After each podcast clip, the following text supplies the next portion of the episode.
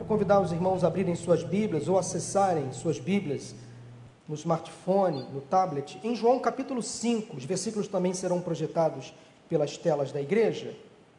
Evangelho de João, capítulo 5, vamos ler de 1 a 9. João, capítulo 5, de 1 a 9. A cura junto ao tanque de Betesda. João 5, de 1 a 9, assim diz a palavra do Senhor. Algum tempo depois, Jesus subiu a Jerusalém para uma festa dos judeus. Há em Jerusalém, perto da Porta das Ovelhas, um tanque que em aramaico é chamado Betesda, tendo cinco entradas em volta.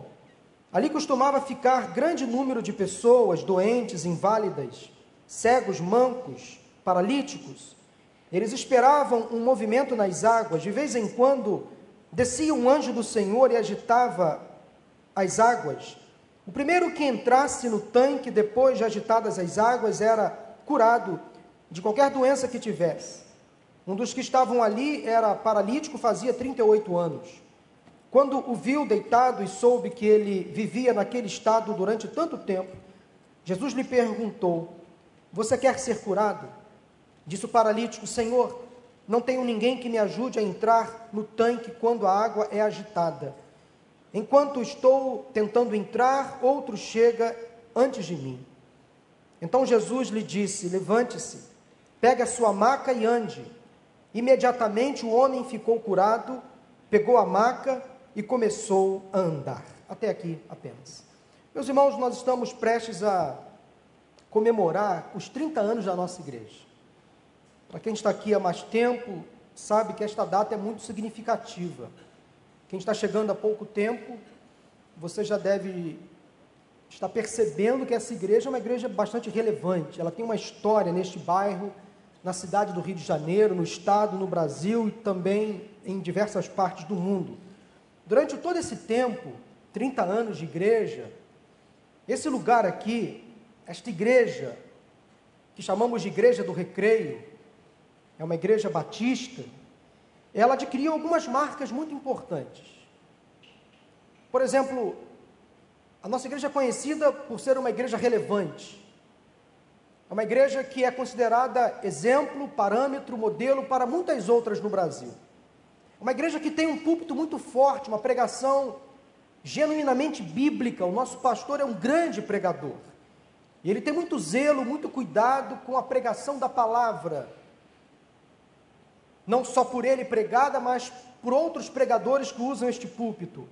Então, estar aqui é uma grande responsabilidade, porque nós temos um pastor que prega muito bem, que é um modelo de pregador no meio batista, no meio evangélico, de um modo geral, e ele valoriza muito o ensino bíblico, a pregação bíblica, a escola bíblica. A nossa igreja é uma igreja que também como mar, tem como marca ser uma igreja sempre à frente do seu tempo sempre inovadora, contemporânea, acolhedora, saudável. É uma igreja que, por exemplo, recebe visitantes em praticamente todos os seus cultos. Praticamente todos os nossos cultos nós recebemos aqui visitantes. Uma igreja que sempre esteve em crescimento, desde a sua origem. Uma igreja que começou na sala de um apartamento aqui no Barra Sul, numa casa, e até hoje, através das células, os pequenos grupos, de casa em casa, ela continua proclamando o Evangelho de Cristo, onde muitas pessoas são evangelizadas, têm comunhão umas com as outras, são edificadas. Uma outra marca da nossa igreja é o serviço à comunidade, através das obras sociais. Nós temos já há alguns anos um centro de ação social mantido, sustentado por esta igreja, que se chama Casa Cap, é o Centro de Ação Social Antônio Caldas Pinheiro, que fica aqui em Vargem Grande, a coisa de 10 quilômetros daqui.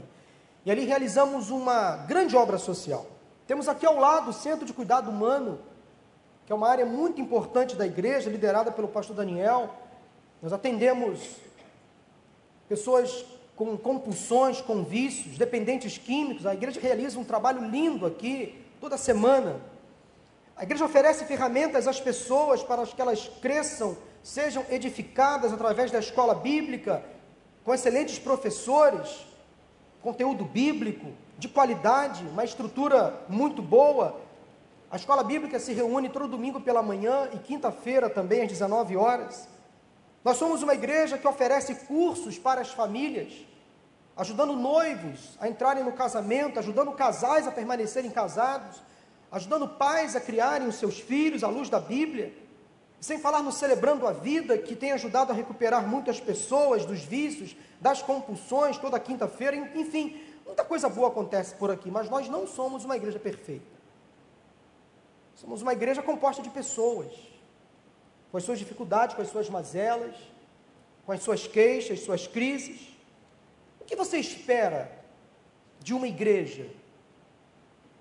Que ela tenha um bom culto, com uma boa pregação, música de qualidade, aliás, a nossa música é de excelente qualidade, como eu disse, que ela ofereça boas acomodações, um ar-condicionado na temperatura ajustada, cadeiras confortáveis, estacionamento para você guardar o seu carro, área infantil para você deixar a sua criança enquanto você participa do seu culto. O que mais atrai você em uma comunidade de fé? É o horário do culto, que começa, que termina, são as boas acomodações, o fácil acesso, a boa pregação. Aliás, deixa-me esclarecer um equívoco que todos nós cometemos quando falamos assim: eu hoje vou à igreja.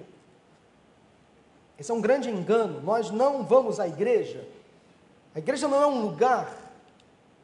A igreja não é uma instituição. A igreja não é uma organização. A igreja não é um CNPJ, a igreja não é um estabelecimento, a igreja são pessoas. A igreja somos nós, o povo de Deus. Você é a igreja. Você não pode parar de ser igreja. Ser igreja não é ser igreja só no domingo, é ser igreja de segunda a segunda. Mas já acostumamos a chamar esse lugar, esse espaço físico aqui de igreja, tudo bem. Mas lembre-se de que igreja somos nós, eu e você. Esse lugar aqui é o prédio, esse lugar aqui é a instalação física, onde a igreja se reúne. Se por alguma razão este lugar for fechado, a igreja continuará se reunindo de casa em casa. Então a igreja somos nós. Nós não estamos presos a essas paredes, a esse espaço, a esse templo físico, como também algumas pessoas costumam dizer. Quando você vai para o trabalho, onde está a igreja? Você é a igreja. Quando você vai à escola, à sua universidade, onde está a igreja? Lá, porque você é a igreja. Quando você está na sua vizinhança, onde está a igreja? Lá, porque você lá também é a igreja. O que aconteceria se todos os prédios de igrejas fossem fechados ou incendiados? A igreja continuaria triunfante, cumprindo o seu papel, de casa em casa nos guetos, nos calabouços, nos esconderijos. Ninguém detém esta obra que é santa, que é do Senhor. As portas do inferno não prevalecem contra a igreja de Cristo. E ela se reúne em qualquer lugar, ninguém pode deter o avanço da igreja do Senhor. A igreja continuaria se encontrando, continuará se encontrando, se reunindo em qualquer lugar. A igreja é o conjunto de pessoas, anote no seu coração a igreja é o conjunto de pessoas nascidas de novo que se reúnem regularmente para glorificar a Deus, para edificação mútua e para estudar e proclamar a palavra de Deus. A igreja só é igreja quando ela se reúne, porque ela forma um corpo, um corpo que depende um dos outros. Nós somos parte do corpo de Cristo. E nenhuma parte deste corpo, à luz da da carta do apóstolo Paulo aos Coríntios, nenhuma parte deste corpo é mais importante do que a outra, nós nos complementamos. A palavra igreja vem do grego eclesia, que significa chamados para fora. Daí nós temos a ideia do dinamismo da igreja de Cristo. Nós não podemos ficar confinados. Isso aqui é apenas um QG, um quartel-general, onde nos encontramos como igreja, como corpo de Cristo, e nós vamos sair daqui, daqui a pouco, para lá fora fazer diferença. Este é o papel da igreja: influenciar o mundo, a geração, transformar esta realidade. Eu quero chamar agora um vídeo que você vai entender melhor o que eu estou dizendo até aqui. O que é igreja? Vamos assistir esse vídeo e você vai, de forma lúdica, entender melhor o que eu disse até aqui.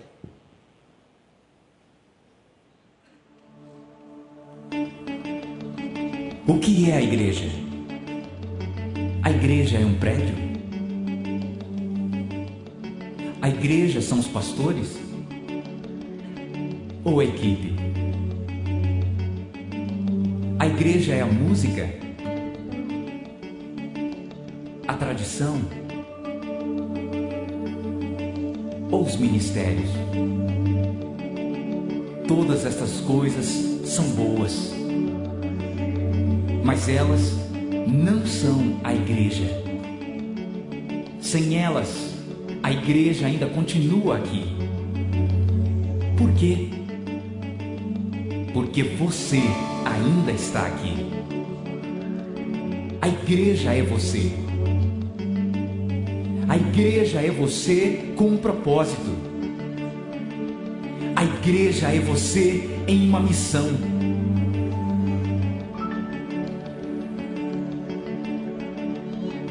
A igreja é você com um plano, um plano simples de estar ligado a Deus com os nossos serviços de liderar uma célula, de viver usando os seus dons e paixões e passar a sua fé para aqueles que não conhecem a Cristo. Quando você e eu vivemos desta forma, todas as coisas que costumamos fazer na igreja tornam-se coisas que fazemos como igreja. Deus deseja isto. O mundo precisa disto. E nós somos chamados para ser isto. O que é a igreja? A igreja é você.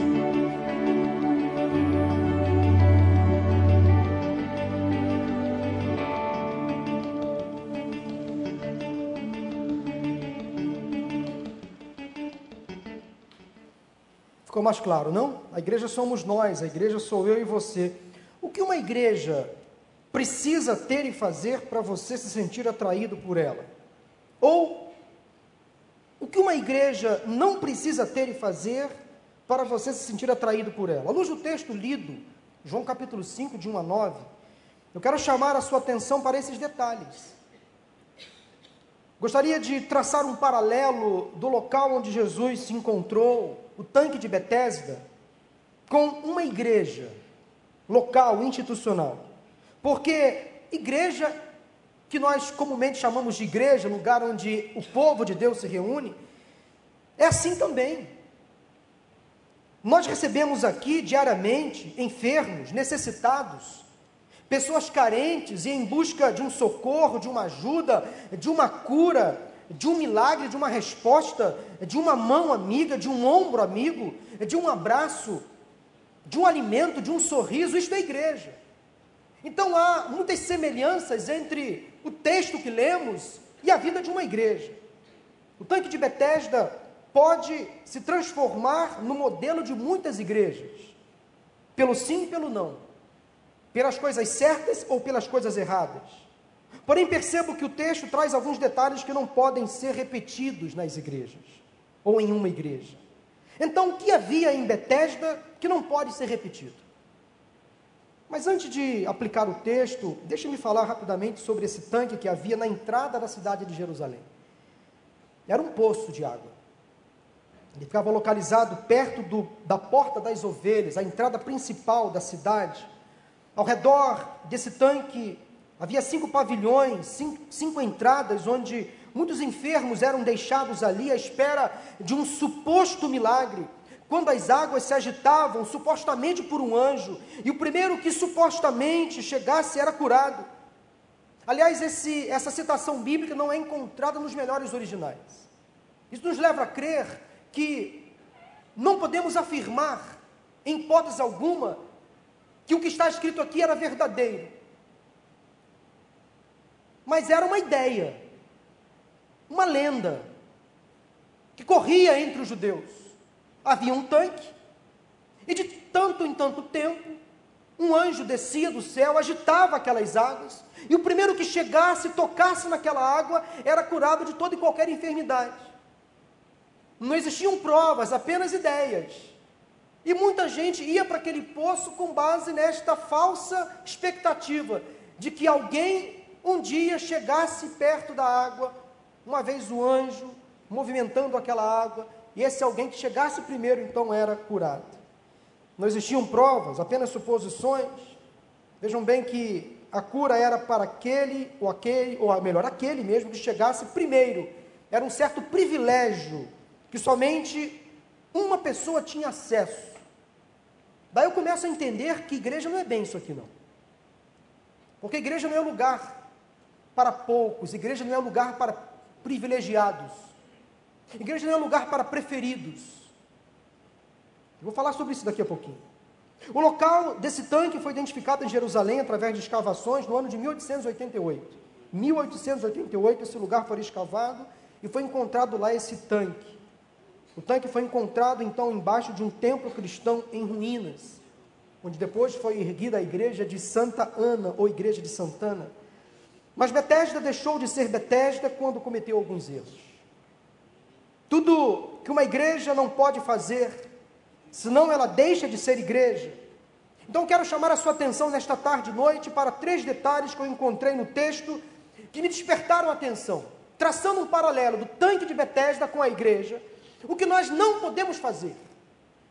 Equívocos que podemos cometer como igreja, essa igreja que talvez esteja aqui entre nós, eu e você somos a igreja, Quais são os erros que foram cometidos lá em Betesda que nós não podemos cometer? O que uma igreja precisa fazer para não deixar de cumprir a sua missão? O que uma igreja precisa fazer para ser um verdadeiro tanque de Betesda? Em primeiro lugar, eu queria que você notasse no seu coração que a igreja é um lugar que precisa estar aberto para receber a todos. É um lugar que tem que estar aberto. Esse espaço físico aqui, que nós chamamos de igreja, ele tem que estar disponível para todas as pessoas. Diz o versículo primeiro que havia uma festa, mas nem todos foram convidados. Jerusalém estava em festa, mas nem todos puderam participar. O evangelista João, logo no início da narrativa, não define que tipo de festa estava acontecendo em Jerusalém. Era uma festa, uma festa dos judeus estava sendo ali celebrada. Embora alguns comentaristas sugiram, afirmem que se tratava do ano noivo judaico, alguns outros chegam a dizer que poderia ser a festa da Páscoa, mas enfim, havia uma festa. Não se sabe com certeza que tipo de festa era, mas havia uma festa. E o judeu era um povo que gostava de festejar. A cidade estava cheia, a razão da festa pouco importa, o que importa é que Jerusalém estava em festa. Todos os moradores, sem dúvida, alegres, aproveitando os momentos da festa, o significado da festa, celebrando alguma coisa, porque a cidade estava em festa, menos para aqueles pobres homens e mulheres que estavam ali do lado de fora, no tanque. Não tinham acesso, ou não tiveram acesso ao interior da cidade. Não puderam eles festejar junto com os outros moradores de Jerusalém. Eles estavam posicionados justamente na entrada da cidade. Foram impedidos de festejar com os outros. Jerusalém esqueceu dos seus moradores mais humildes. A bem da verdade, os que mais mereciam estar na festa não estavam, os necessitados. Estavam no poço do lado de fora. Para todos os habitantes de Jerusalém, o ano novo havia chegado, ou a Páscoa estava sendo comemorada, menos para aqueles pobres miseráveis que estavam no poço à espera de um milagre. Doentes, inválidos, cegos, paralíticos, surdos, mudos, os que sofriam de opressão, não estavam na festa. Haviam sido esquecidos, deixados de fora. Betesda tinha tudo para ter, ser Betesda, começar pelo significado do nome. Você sabe o que significa a expressão Betesda? Casa de misericórdia.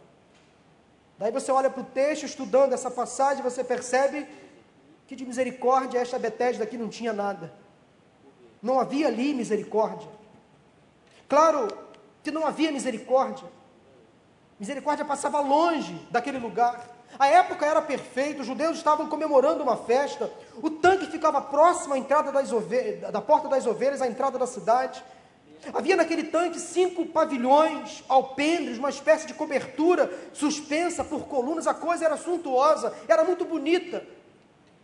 No tanque havia água, havia até uma suposta aparição de um anjo, mas misericórdia longe. Aquele tanque era um lugar onde os necessitados se encontravam. Mas lá na cidade havia uma festa.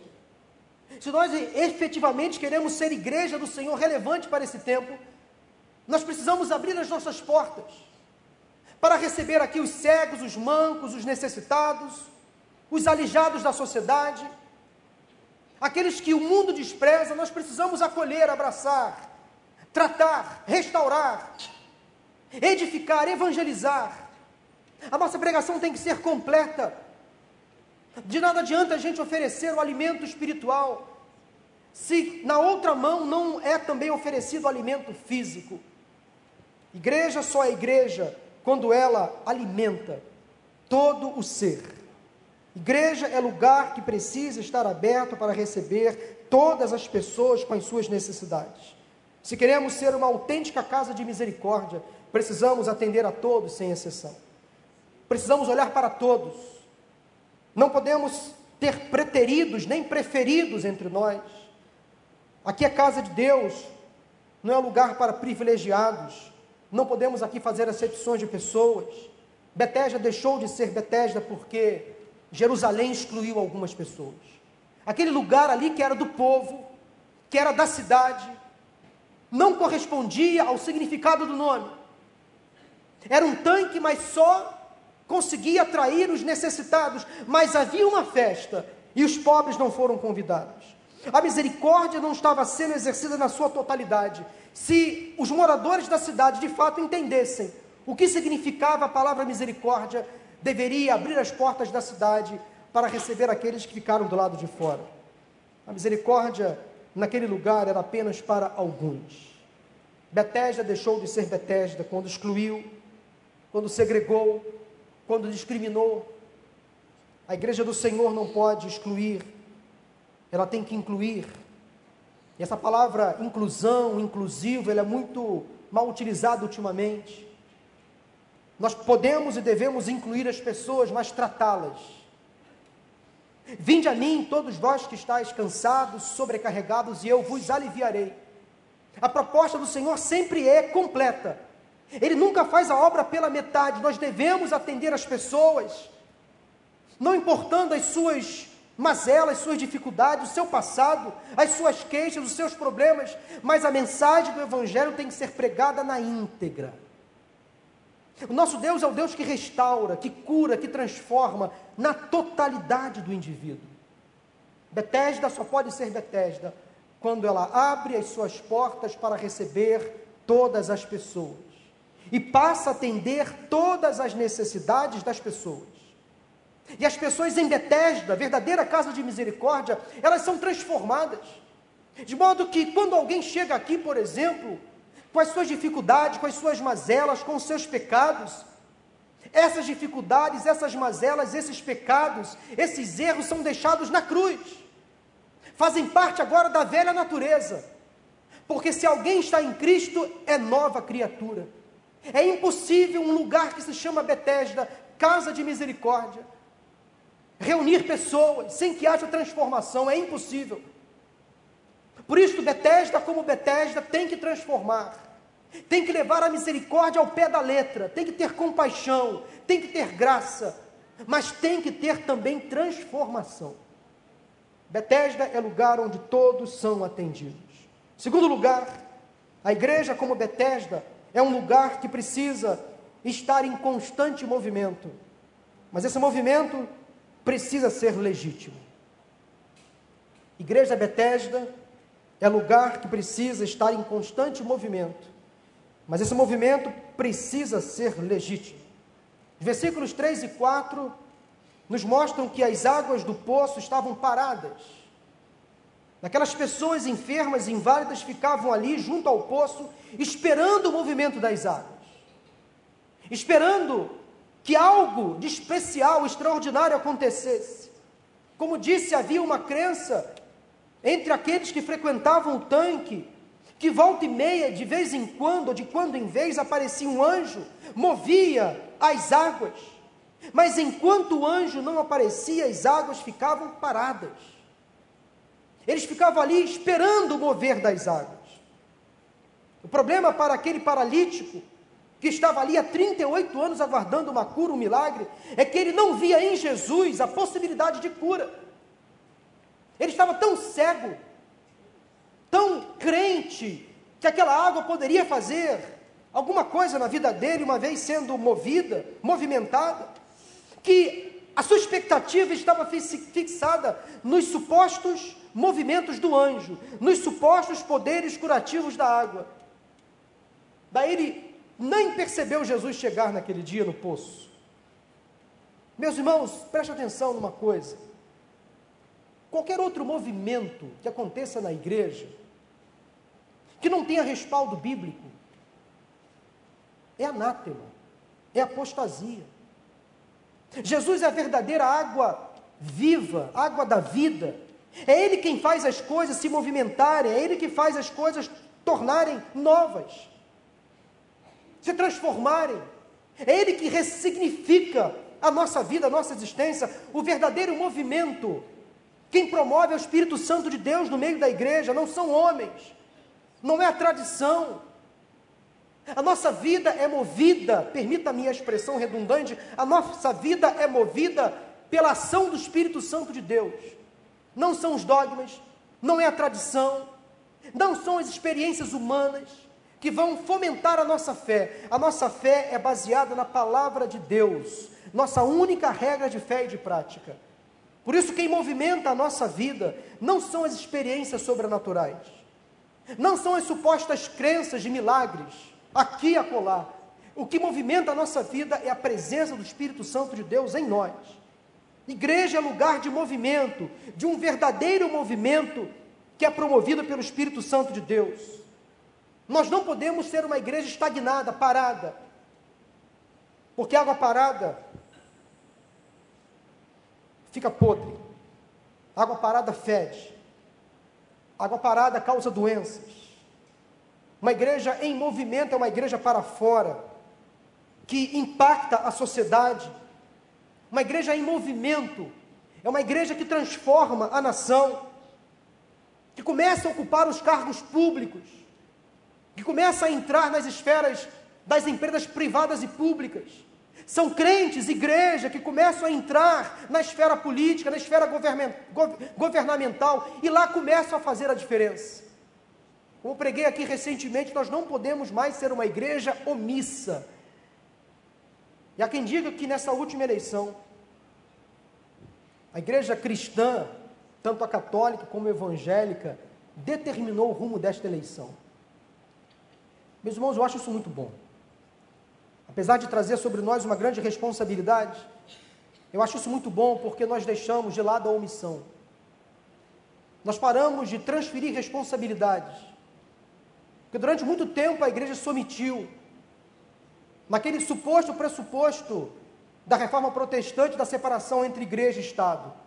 E muitos se afastaram de vez da vida pública, das esferas governamentais, das esferas de poder, tomada de decisão. Muitos cristãos altamente competentes se omitiram. E aí, quem ocupou? Quem passou a ocupar esses lugares? Foram os outros. Como preguei no dia da eleição do primeiro turno, quando as árvores boas não dão frutos, o espinheiro ocupa o lugar. Graças a Deus nós temos hoje no Brasil uma igreja em movimento. Uma igreja que protesta, que se incomoda, que não está mais acuada, acovardada dentro das quatro paredes. Uma igreja que expressa o seu ponto de vista em amor, em amor. Uma igreja que não promove o ódio, que não promove a intolerância. Uma igreja que debate à luz da palavra de Deus, à luz da sua própria crença, da sua fé, porque nós temos esse direito. A Constituição nos dá esse direito de professar a nossa fé. Não podem nos calar. O que querem fazer agora é excluir, é calar a boca do crente, do cristão, como se nós não tivéssemos o direito de debater, de opinar. Devemos sim fazer isso com coerência, com educação, com amor. Isto é uma igreja em movimento. Nós precisamos ocupar os nossos lugares na sociedade. Isto é a palavra de Deus, porque a igreja parada não faz diferença, não influencia, igreja parada não é notada, igreja não é monumento, igreja é movimento.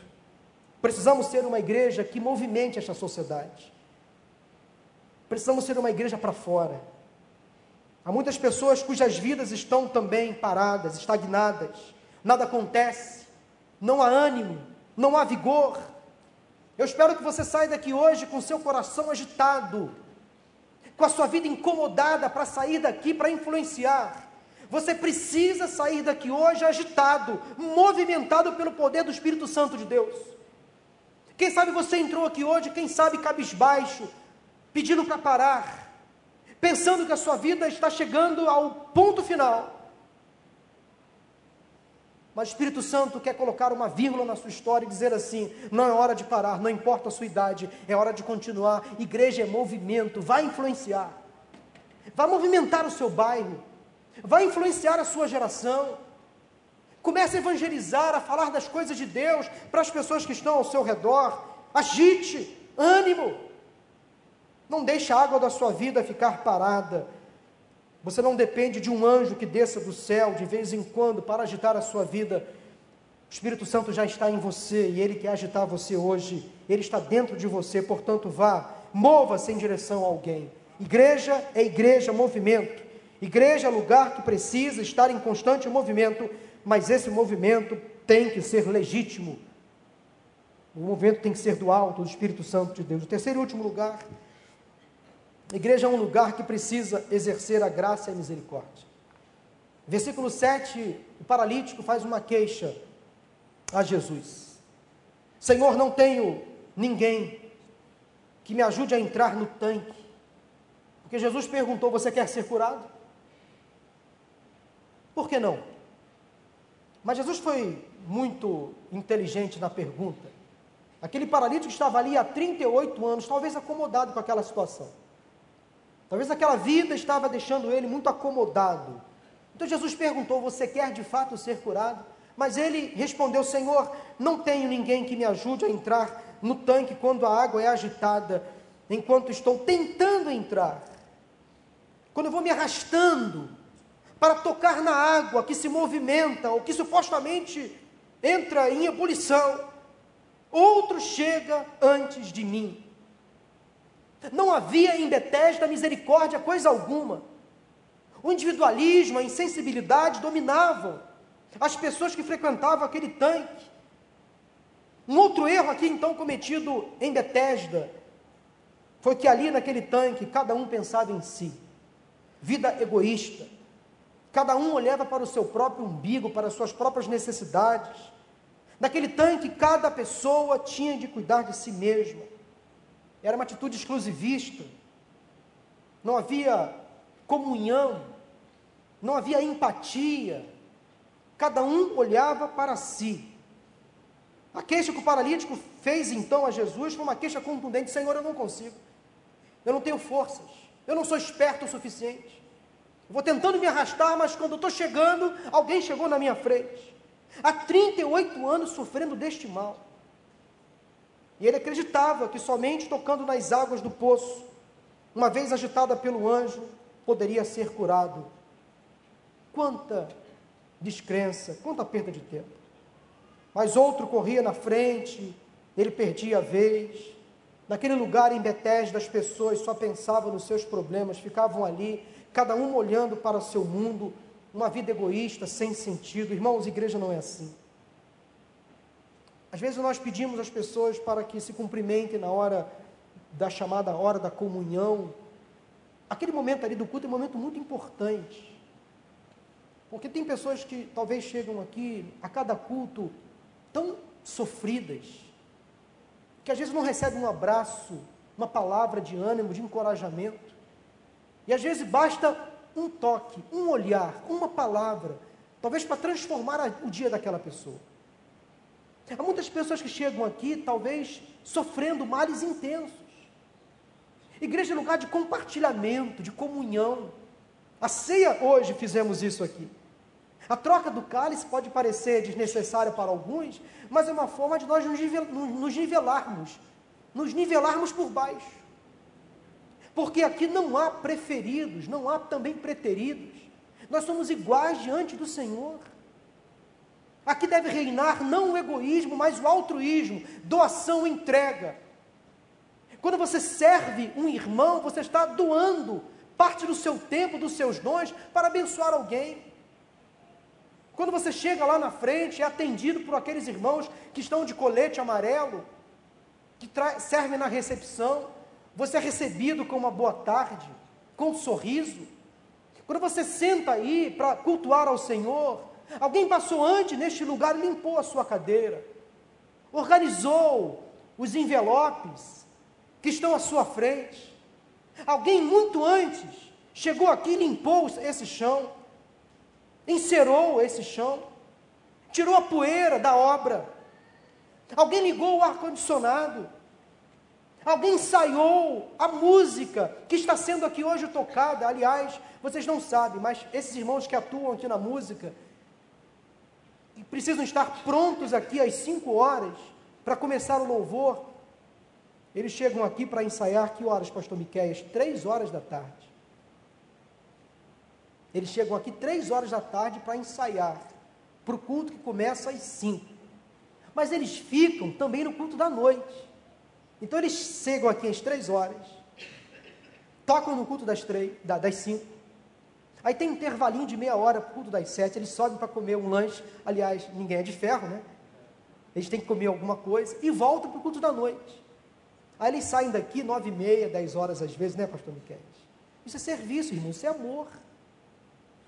Você chega aqui domingo e vê tudo limpinho, tudo bonitinho, tudo organizado. Mas não passa pela sua cabeça o trabalho que dá para sustentar tudo isso. Isso é igreja. É doação, é serviço, é amor. Esta mensagem que eu estou aqui pregando para vocês, eu perdi algumas horas da minha semana estudando, preparando, pedindo orientação a Deus, sabedoria, porque não é fácil estar aqui. Aqui não é uma palestra. Não estou aqui para propor entretenimento para vocês, passar o tempo de vocês. Preparar uma mensagem exige inspiração e transpiração muitas vezes. Isso é serviço, isso é amor. Porque para Deus precisamos fazer o melhor. Uma das marcas desta igreja é que tudo que o nosso pastor pensa em fazer, desde o início do seu ministério aqui, ele faz por excelência. As paredes estão sempre pintadas, o chão está sempre limpo. Sempre foi assim. Sempre foi assim. Cultura que o nosso pastor implementou nesta igreja desde quando ele chegou aqui há quase 30 anos atrás. Isso é serviço, isso é amor, isto é igreja. Isso é altruísmo, é entrega, é doação, compaixão, misericórdia. Tudo que fazemos aqui, fazemos por amor, por amor a vocês, que vêm aqui às vezes necessitando de uma palavra, e que responsabilidade recai sobre os ombros do pregador, de quem vai dirigir o louvor? Senhor, coloque em nós uma palavra que alcance o coração do aflito, coloque em nós um louvor que toque o coração do necessitado. Coloque em nós um sorriso lá na porta para receber aquele visitante. É toda uma estrutura que é montada nos bastidores que vocês nem percebem. Agora o culto está sendo transmitido ao vivo pelo Facebook da igreja. Muitas pessoas em casa, no trabalho, estão sendo agora abençoadas. Nós temos uma área de comunicação que faz tudo isso. É isso a igreja em movimento. Igreja que não se acomoda. Igreja saudável, que vive a compaixão, a misericórdia na sua essência. Numa igreja verdadeiramente Betesda, a graça é compartilhada, os bens, os recursos são multiplicados. Uma marca desta igreja é a sua visão missionária, quanto ela investe em missões. A outra visão também é a visão social, quanto ela investe nas obras sociais. Numa igreja saudável, verdadeiramente Betesda, o altruísmo prevalece. Numa igreja saudável, verdadeiramente Betesda, uns se preocupam com os outros. Os problemas e as soluções são compartilhados e todos são abençoados. Betesda atraía muitas pessoas e a igreja de Cristo precisa continuar atraindo, Mas o que realmente deve atrair as pessoas à igreja não são os milagres, não é o agitar das águas por um anjo qualquer, não são as promessas de bênção, solução para os problemas humanos, mas é a manifestação da graça de Deus, da verdadeira misericórdia que somente Jesus pode oferecer. Betesda, casa de misericórdia. E se por alguma razão a igreja não atender às suas demandas, necessidades, faça-me o favor, não saia dela. Continue frequentando, porque que nos move como igreja não são as pessoas que fazem parte delas, mas o Senhor. Hoje em dia cresce o número de desigrejados. Quero terminar falando um pouquinho sobre isso. E estes desigrejados se dividem em dois tipos ou duas motivações que os levaram a abandonar o convívio de uma igreja local. São os decepcionados e os críticos. Os decepcionados deixaram de congregar por causa de uma decepção com o líder ou com a própria instituição. Já os críticos são aqueles que afirmam não possuir decepção alguma, mas justificam a sua deserção, a sua ausência, o seu afastamento, com opiniões sempre críticas, carregadas de maldade ao governo da igreja, à administração da igreja, aos métodos que são utilizados, à liturgia, ou seja, essa igreja não me atende mais, não me agrada mais, o pastor não me cumprimentou na porta, não foi me visitar quando eu ficava, quando eu estive enfermo, então essa igreja não me atende, então eu vou sair. Não deixe a sua congregação, não abandone a sua fé. A igreja, humanamente falando, tinha tudo para dar errado, mas ela é um projeto de Deus. Não abandone a sua congregação, como é o costume de alguns, diz a Bíblia em Hebreus. Mas como em Betesda, para concluir, a igreja recebe centenas de pessoas enfermas no corpo, na alma e no espírito. E às vezes as pessoas ficam anos conosco, participando, indo e vindo, mas como aquele paralítico, elas nunca são curadas porque perdem a chance, perdem a hora. Talvez isso acontece por causa de uma proposta errada que se instalou em muitas igrejas ou na vida de muitas pessoas. Nós, como Igreja Batista do Recreio, há 30, há 30 anos, não podemos cometer os mesmos erros que foram cometidos em Betesda. Há 30 anos nós selamos por ser uma igreja realmente saudável acolhemos os indivíduos, não criamos distinções, comparações, temos uma estrutura para manter as pessoas aqui conosco. As nossas águas são movidas pelo Espírito Santo de Deus. Temos a intenção sempre de ser uma igreja relevante, sintonizada com os anseios do povo. Não podemos ficar esperando à mercê de um anjo que desça de vez em quando para fazer algo sobrenatural, porque a verdadeira palavra é pregada à luz da Bíblia. Como igreja, não podemos ficar a reboque de grandes eventos, grandes acontecimentos. Precisamos estar sensíveis às necessidades alheias. E finalmente, irmãos, para terminar, eu quero dizer que o significado do nome daquele tanque, daquele poço, só teve sentido a partir do momento em que Jesus passou por lá. Nas circunstâncias apresentadas, Betesda havia deixado de cumprir o seu papel, até a chegada de Jesus. Até a chegada de Jesus não havia misericórdia naquele lugar. De modo que Jesus ressignificou aquele poço, aquele tanque a partir daquele dia. O mesmo ele faz conosco. Ele dá um novo significado à nossa vida. Ele ressignifica a nossa história. Que a sua vida seja uma casa de misericórdia. Um tempo da manifestação da graça do Senhor que a sua família seja, que a sua casa seja uma casa de misericórdia, um lugar para a expressão da graça e da misericórdia do Senhor. E que a nossa igreja, eu e você, sejamos também casa de misericórdia, Betesda, lugar da manifestação da graça do Altíssimo. Feche os seus olhos, vamos orar. À luz dessa palavra, o que Deus falou com você? E o que você vai fazer a partir daquilo que Deus falou com você nesta tarde e noite? Eu quero convidar você a orar nesse sentido. Senhor, o que tu queres que eu faça a partir daquilo que eu ouvi nesta tarde? Quem sabe você precisa ser mais misericordioso, mais altruísta, mais doador, mais compassivo, mais cheio de graça. Quem sabe você precisa discriminar menos, ser mais tolerante, atender aos necessitados que estão ao seu redor, olhar com olhos sempre de amor e de compaixão aqueles que estão com você, caminhando com você. Betesda é lugar de misericórdia. Faça da sua vida um tanque de Betesda. Você é a igreja. Uma casa de misericórdia. Deus e Pai, eu quero nesse momento colocar diante do Senhor a vida desses irmãos, desses amigos que estão conosco nesta tarde. Tu sabes de que forma esta palavra foi aplicada, tu sabes de que maneira o Teu Espírito Santo traduziu, incomodou estas pessoas aqui nesta tarde e noite.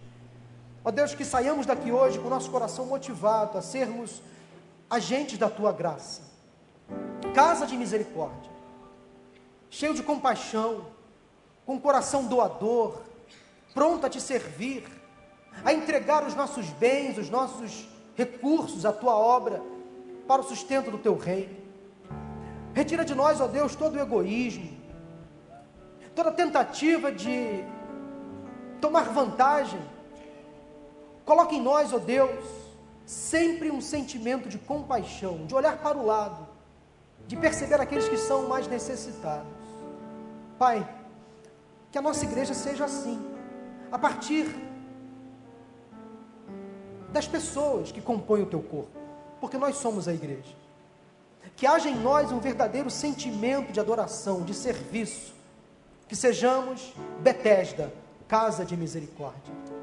Leva o teu povo agora em paz e segurança ao final deste culto, desta celebração. Dê, ó Deus, a cada um desses irmãos uma semana de bênçãos, de vitórias. Oramos agradecidos em nome de Jesus. Amém, amém e amém.